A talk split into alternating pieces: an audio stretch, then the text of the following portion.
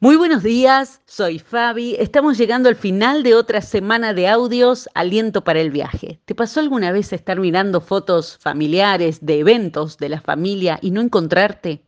Y preguntarte dónde estaba, qué estaba haciendo en ese momento. Seguramente estaba muy ocupada, ocupado. Un escritor dijo que tal vez el miedo más profundo de una persona sea la invisibilidad. Y a primera vista yo no estuve muy de acuerdo con esto. Ser invisible sería increíble, qué gran superpoder para alguien. Pero cuanto más lo pienso, creo que puede ser un dolor profundo que nadie nos mire, que en el fondo nadie se pregunte por nuestros dolores o nuestras alegrías más recientes. Y pienso en aquella frase en Génesis al capítulo 16, relatando esa temporada tan dura de tanto rechazo en la vida de Agar. Allí dice, entonces Sara comenzó a tratar con dureza a Agar y Agar huyó al desierto.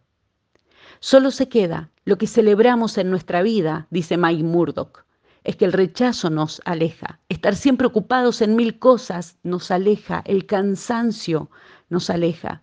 Y tal vez en esta foto del fin de semana no estamos, no aparecemos, porque a pesar de estar presentes, nuestra mente siempre está en otro lugar, en las preocupaciones, nuestro corazón lleno de rechazo y entonces podemos pasar como invisibles. Esta semana llegué a la historia también, en Lucas el capítulo 8, de una mujer que permaneció mucho tiempo invisible, encerrada, durante 12 años enferma.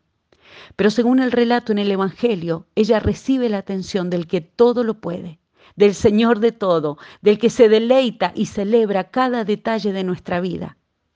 Ella termina siendo visible para el Dios que todo lo ve. Y cuando descubrimos la mirada sanadora del Señor sobre nosotros, que su palabra y promesa son para nuestros días, entonces, al finalizar la semana podemos tener mil fotos de lo que ha sido, pero hay una que realmente importa.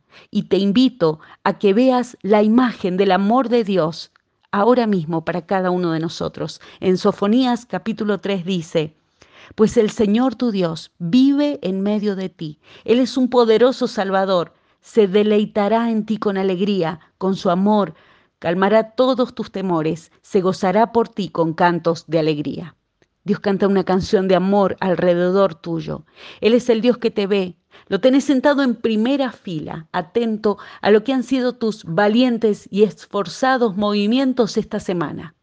Él sabe que la imagen de la historia de su corazón no está completa sin vos. Hay una sola manera de que se nos clarifique la visión para lo que sigue en nuestra vida y es saber que no somos invisibles para Dios. El Dios que te ve está y habita en tu corazón. Que así sea en su nombre. Amén. Bendecido fin de semana para todos.